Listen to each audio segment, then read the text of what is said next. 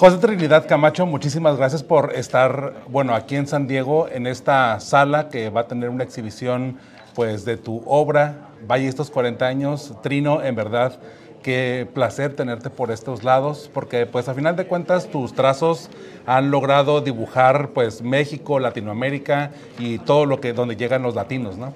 Sí, a mí yo estoy feliz porque, básicamente, yo creo que como caricaturista mexicano, y lo que está pasando mucho en, estos ámbitos de, otros países, porque sabes que los mexicanos somos migrantes, ¿no? Todos nos venimos para acá, todos, o sea, tenemos muchísima familia. No hay, un, no hay una casa, yo digo, en todo México que alguien no tenga un familiar que viva en Estados Unidos. Y es una parte en la que cuando he venido a dar pláticas, he estado en Salt Lake City, he estado en El Paso, en Atlanta, este, y me han invitado a universidades. Y cuando voy a las universidades, ya me acostumbré a que están los chavos, pero luego veo señores grandes. Y yo digo, eso no está en la universidad, son los papás de los hijos, que los papás llegan al final y dicen, es que yo le enseño mis, las caricaturas a mis hijos porque ellos están, ya nacieron acá en Estados Unidos y ya están como en todo esto que no está mal, la cultura norteamericana muy arraigada, pero no quiero que pierda esta esencia del, del humor mexicano. Entonces te traigo para que conozca lo que haces. Entonces los chavos llegan y ven que el humor es muy parecido a lo que sus papás hablan y dicen y se les está olvidando que existe Pedro Infante o que se les está olvidando que existe Tintán. Se les olvida que tenemos una cultura de humor fantástica en México porque pues ya son, ya son prácticamente norteamericanos y hay una tradición de humor muy interesante en Estados Unidos, pero la raíz del humor mexicano no se debe de perder.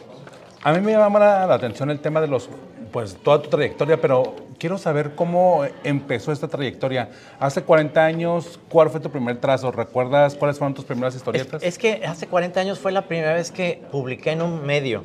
O sea, yo tengo ahorita 61 años.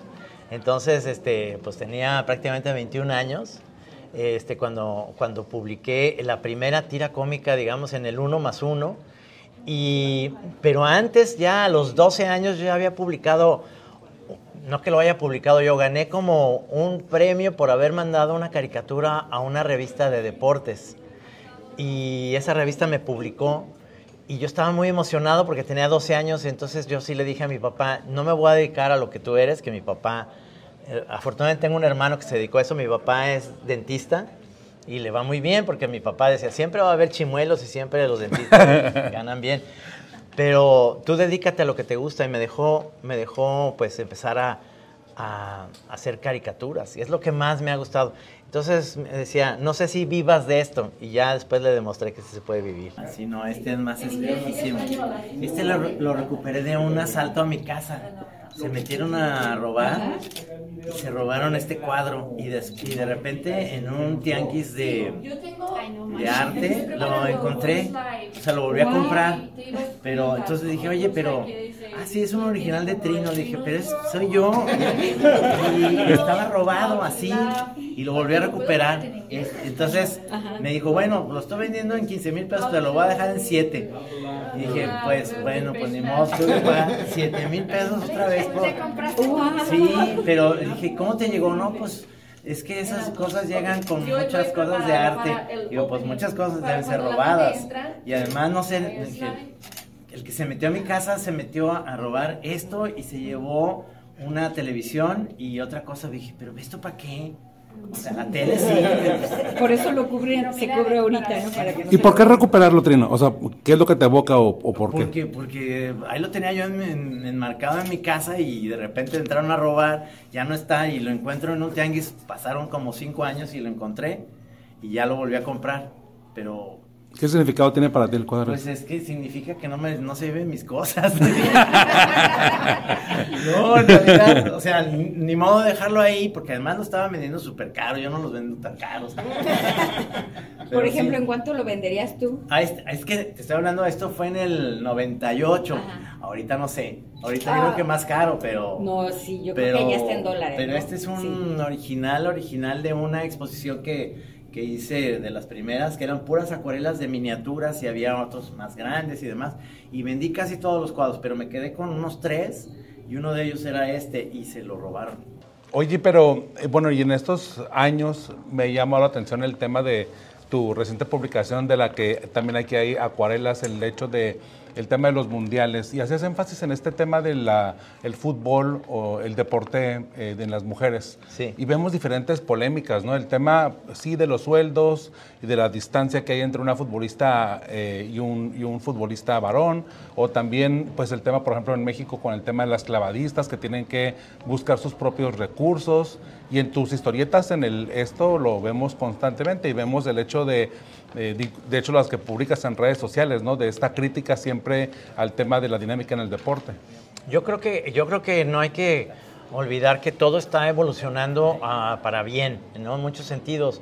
Yo siempre, eh, últimamente le, le digo a mi, a mi, hijo, a José María, que si quiere ver un buen fútbol, me acompañe al, al Club Atlas, no para ver al Atlas, sino para ver a los chavitos que tienen 12 o 10 años jugando un partido totalmente amateur, entre niños, que todos entienden muy bien la táctica y juegan muy bien, y las niñas también, y no juegan, no juegan a, golpear, no juegan a, hacer, hacer tiempo, sino juegan como de verdad y ves un espectáculo. Y eso es lo que creo que se está perdiendo. Por eso yo creo que eh, hablar del fútbol femenil, hablar de las fuerzas básicas, hablar de todo cómo, cómo inició ese deporte que se fue de alguna manera prostituyendo por el dinero, por la fama, porque si tú ves la carrera de un futbolista, es, es, acaba como una cosa muy amarga porque a los 35 años eres veterano, cuando a los 35 años estás empezando a vivir, o sea, eres un chamaco y ya eres un veterano, ya te tienes que dedicar, si no estudiaste, a tener un, o una tienda de deportes o a, a narrar un partido de fútbol o hacer algo porque no, no saben, o muchos de estos jugadores no supieron cómo ordenar económicamente su vida. Entonces hay que hablar de, una educación en el deporte, hay que hablar de cómo vienen las fuerzas básicas, hay que hablar del fútbol femenil, hay que hablar de todo eso que les, que les importa a todos. A mí me llama la atención tus recientes este, publicaciones en torno a cuestionar al árbitro. Y digo, si trasladamos ese cuestionamiento de cuestionar al árbitro a, la vida, por ejemplo, política y, el tema, hijos, mano, ¿qué situación estamos viviendo en México con el asunto de, cuestionar, por ejemplo, a Norma Piña, ¿no? La, la, presidenta de la Suprema Corte de Justicia de la Nación. Es, pero es algo que, eh, mira, es algo que se está dando ahorita en la política porque se están abriendo otros espacios en el sentido de la, de la crítica, ¿no? Eh, yo no estoy tan de acuerdo en eso, pero a lo que voy es que de repente siento yo que se cuestiona mucho la autoridad eh, y no nomás en México, está pasando en todo el mundo. Es decir, esto, esto es mundial. O sea, todo lo que hemos encontrado de, problemas del gobierno con las leyes o con la constitución se da en todos los países, no nomás es en México. Lo que pasa es que nosotros lo tenemos ahí muy, muy vivo, pero se ha dado aquí también en Estados Unidos, eh, pasó con Trump y pasó en España y de repente, hablando de fútbol, se habla mucho de que hubo muchísimos, este, ahora sí que sobornos contra los árbitros del Barcelona, en España, del Barcelona a los árbitros. Entonces, no creo que sea una cuestión de México, es una cuestión mundial en la que todo está cambiando hacia, con todas las redes sociales y toda la comunicación que podemos tener, todo es inmediato y todo el mundo nos, enteramos de todo. Hay cámaras en todos lados, hasta en la calle, o sea, tú sabes si, si hubo un accidente, sí sabes quién es el culpable, porque ya en todos lados hay las cámaras. Entonces, de repente esto se ha vuelto eh, de alguna manera el, ojo del huracán en todos sentidos y hay que hablarlo.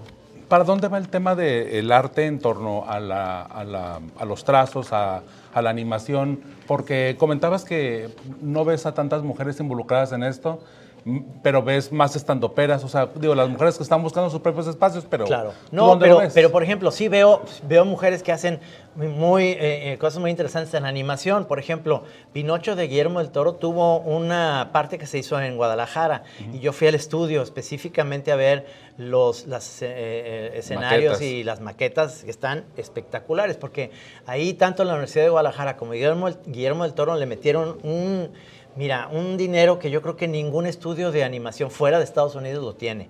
Está espectacular.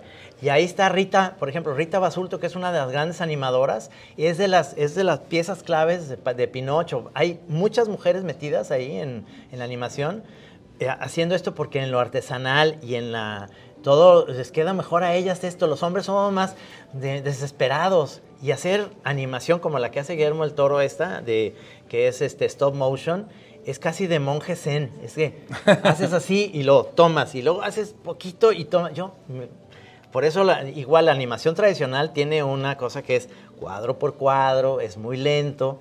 Este, no me gusta, a mí me gusta más hacer el cartón y mandarlo y decir, ya acabé. Pero ellos no, ellos se la pasan totalmente ahí, día tras día, haciendo cuadro por cuadro hasta que queda algo espectacular. Y ahí también, yo sí creo que eh, a lo que me refería con que las mujeres en México no hay cartonistas que hacen esta cosa del cartón, del cartoon así diario, no hay muchas, pero en todos los demás ámbitos sí. Mujeres haciendo novela gráfica hay muchísimas, este, es decir, ahí eh, encuentras en mucho el arte a la mujer con, con mucha fuerza. Por último, Trino, a mí este, en el tema o en el ámbito ya social, ¿tú cómo ves a la pues a la sociedad. Digo, has pasado 40 años haciendo eh, cartones, ¿cómo has visto el tema de la eh, evolución social?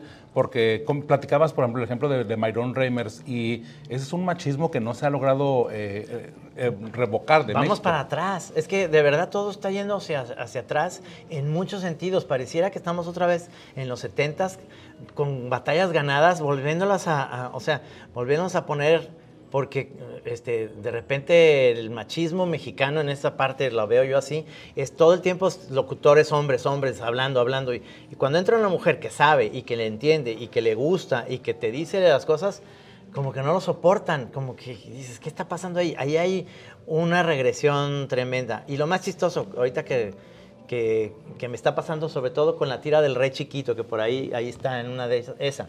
Sí, o este que me gusta mucho porque es muy mexicano, ¿no? ¿No? El rey es un pendejo y entonces el lacayo le dice, el bufón dice que el rey es un pendejo, el bufón dice que el rey es un pendejo, le dice, el, el, este se llaman los lugones, se lo dice a un vendedor de fruta que está vendiendo, entonces a un carpintero, el bufón dice que, entonces todo es el bufón, el bufón, hasta que el, mago le dice a un pajarito que es como Twitter.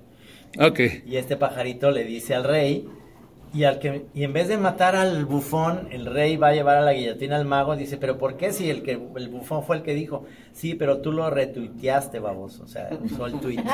Así el rey chiquito tiene... Ahora no tengo un espacio donde publicarlo. Lo publicaba en un periódico que era muy difícil que la gente lo pudiera leer si no era suscriptor, que era Reforma.